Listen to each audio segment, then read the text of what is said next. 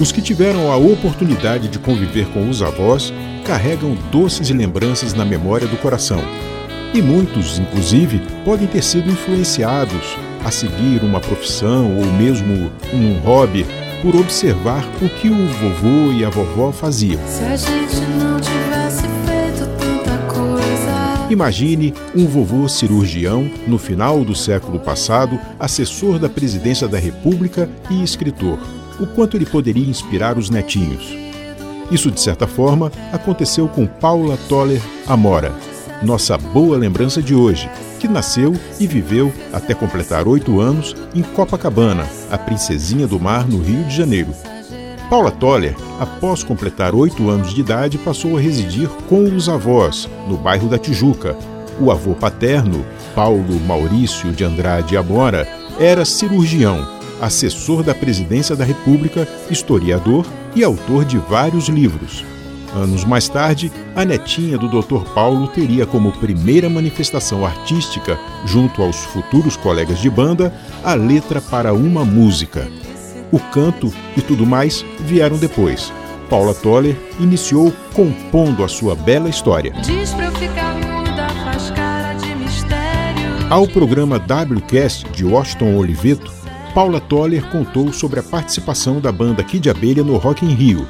Eram jovens cheios de sonhos, sem empresário, sem ideia do que pedir ou exigir e que, na verdade, começaram a aprender ali como fazer, observando como os de fora faziam. Lembrou do período em que saíam do próprio show e se apresentavam no Perdidos na Noite, do comunicador Fausto Silva, um ótimo programa sem, digamos, regras rígidas, e lá faziam outro show. O grupo começou na icônica Rádio Fluminense, onde inclusive ganhou o nome.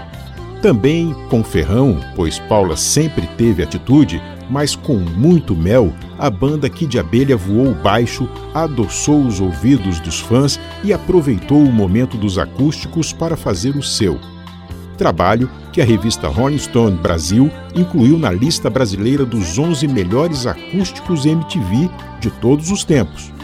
Entre os 11 melhores já é muita coisa, mas o acústico da banda, liderada pela voz, talento e carisma de Paula Toller, aparece em muitas estimativas também como o mais vendido dos acústicos, superando a marca de 2 milhões de cópias vendidas, como a própria Paula Toller confirmou ao jornal O Globo, superando outros gigantes como Titãs Roberto Carlos, Legião Urbana e Cássia Eller. Nunca soube, nada saberei.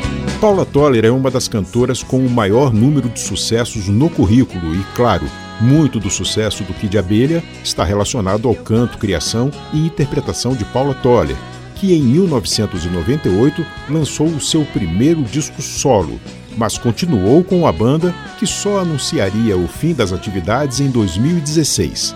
Apesar do sucesso como cantora e carisma no palco, Paula Toller nunca deixou de ser uma tremenda compositora. Isso num país de grandes e consagradas criadoras.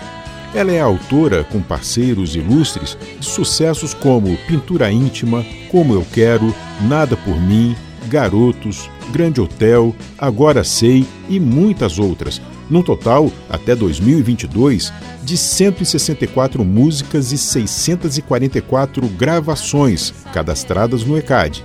Querida e respeitada pelo público e por grandes mestres com quem contracenou no palco real da vida, como Erasmo Carlos e Rita Lee, e tendo o filho Gabriel como o melhor resultado da sua mais relevante parceria com o companheiro Luiz Farias. Paula Toller experimentou também do amargo, como as consequências da pandemia e do diabetes. Mas quem tem boa música como ela tem a geleia real, que é um santo remédio para quase tudo, para quase todos.